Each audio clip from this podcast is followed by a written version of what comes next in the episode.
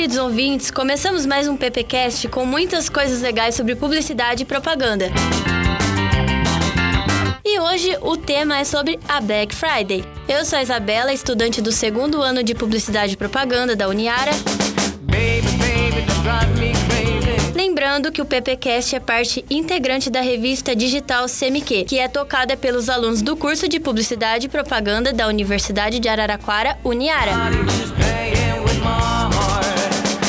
E aqui ao meu lado está a Carol. Fala, galera! O Luiz Paulo. Fala, meus consagrados. E o querido professor Gabriel. Olá, pessoal.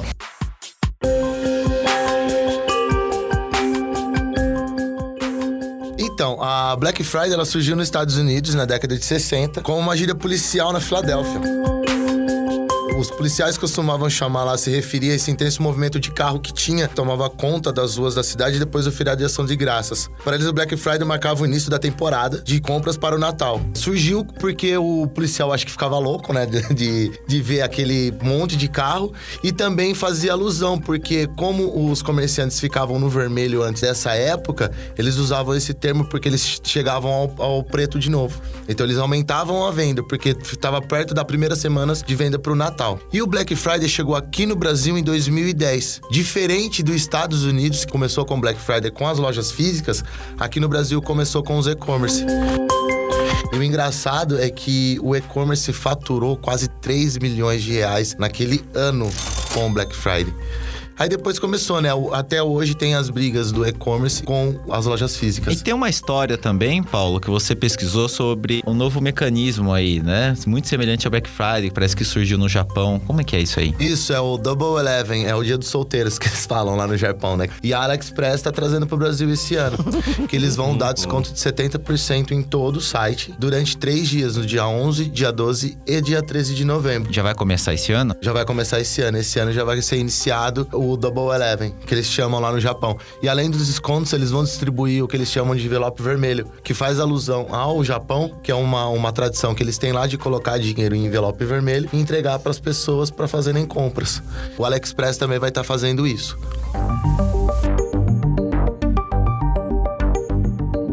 Bom, pessoal, eu pesquisei aqui os produtos mais vendidos na Black Friday. Em primeiro lugar aparecem os eletrodomésticos. Eles representam mais de 35% do total de vendas da, da Black Friday. E um dos itens mais procurados são os fogões. Podem chegar até 70% de desconto, dependendo da loja,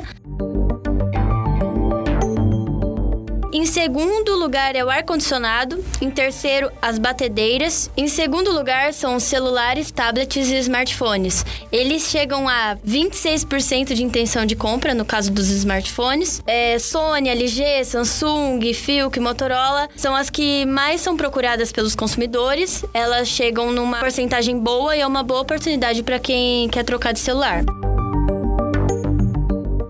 Lojas em destaque, nesse caso, são Lojas Pernambucanas, Casas Bahia, Magazine Luiza e no caso dos games, das TVs e dos eletrônicos, eles chegam a 14% de intenção de compra. Então, no segmento de televisores eletrônicos, eles se destacam mais pela Amazon, Americanas, Carrefour e o Submarino.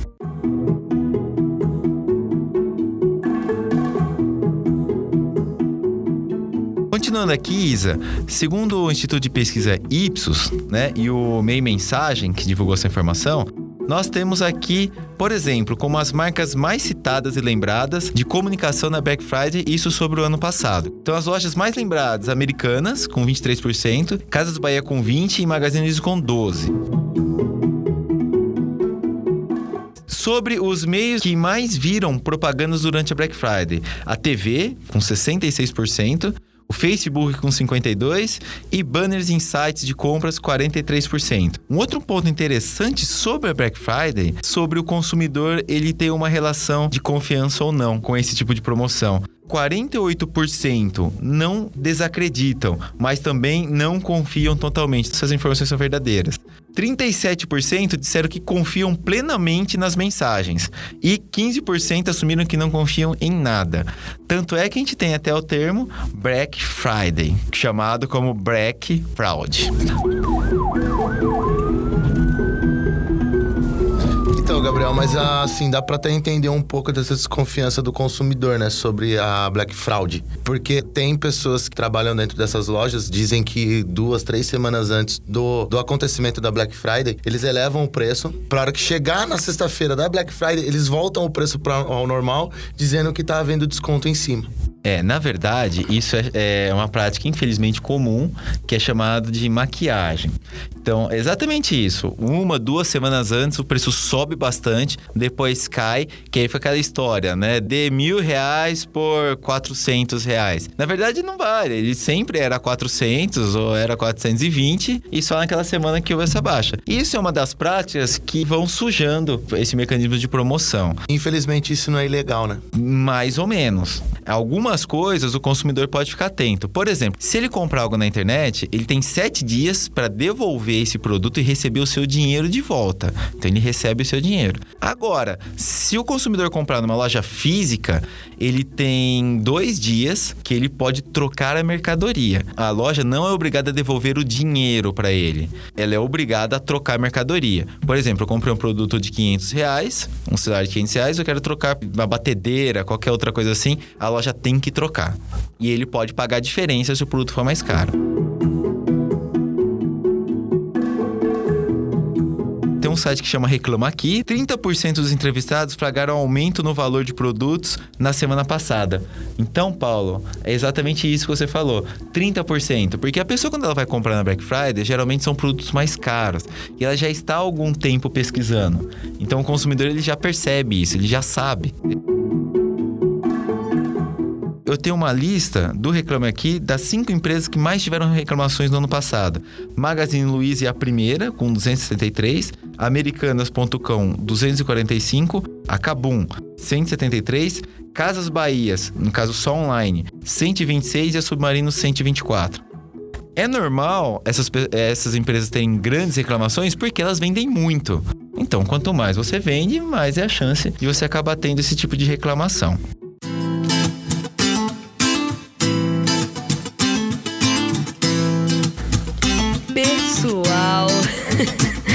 Eu tenho uma informação para vocês que vocês vão ficar de boca aberta.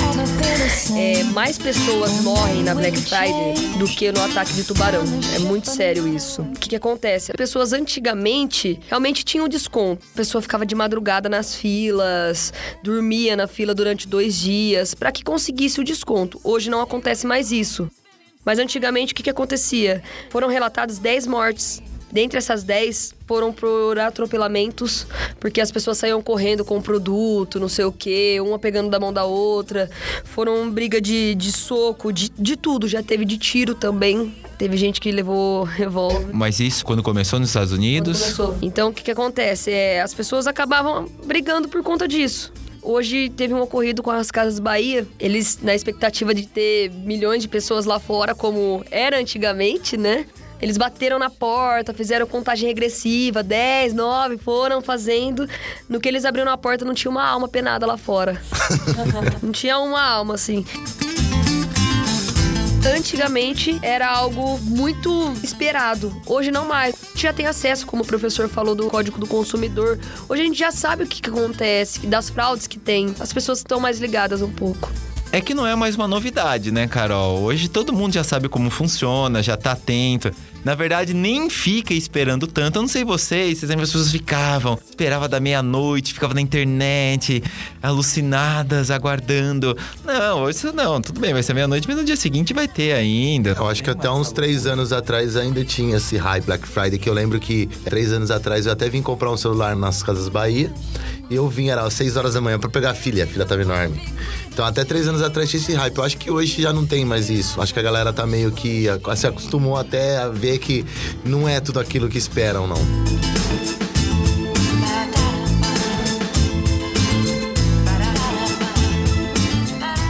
Hoje as pessoas também elas olham tudo pela internet.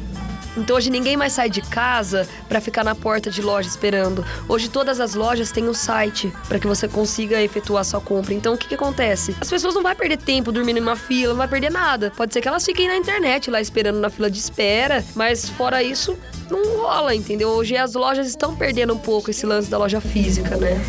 É, e pra loja é até um pouco melhor, porque imagina ter que cuidar de estoque. Eu não sei se alguém já foi, eu nunca fui, mas eu já vi na internet, tem até os memes, né?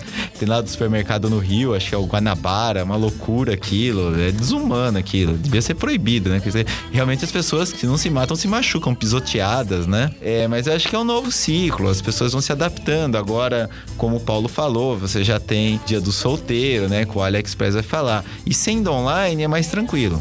Eu acho também que os sites hoje, todo o e-commerce está se adaptando a isso e está fazendo todas as melhorias para o site ficar mais estável, para não ter queda no site enquanto o consumidor está ali. Porque no, no, começo o que mais irritava o consumidor era isso. Ele estava lá para comprar, dava aquela estabilidade no site, o site caía. Ele poderia estar tá finalizando a compra, o, o, site caiu, mas hoje acho que não. Acho que eles estão é, investindo bastante na parte de TI para o consumidor se sentir confortável também. E um dos sites que vai ser mais procurados assim, Mercado Livre e a Wish que cresceu demais. Antes as pessoas tinham medo de comprar pela Wish porque vinha direto da China. Hoje já tem lojas do Brasil com cadastro na Wish, onde eles daqui do Brasil mesmo mandam pra gente. Então, mas a Wish, ela é uma concorrente do AliExpress? Na verdade, eu, eu acredito que ela é uma concorrente. Ela é uma concorrente. O do mesmo grupo do, do AliExpress é o Alibaba. Será que a Wish vai trabalhar com Black Friday? Eu duvido que eles vão ficar de fora, professor. É uma loja de venda. Creio que o Wish seja um, um grande portal onde ele vai pegar um, uma quantidade enorme de fornecedores de várias coisas e por isso que ali você encontra tudo. Porque não é ela, né? Ela faz essa. É como se fosse uma cooperativa. Ela pega todo mundo ali, cadastra todo mundo, o que faz, o que vende, põe ali os seus boxes, como se fosse uma loja física, né? Você entrar num, num shopping, uma galeria. Como se fosse a feira de São Paulo, ó, 25 de março. É a Pagé. A Pagé lá de São Paulo, na na, internet. Chinesa. Chinesa.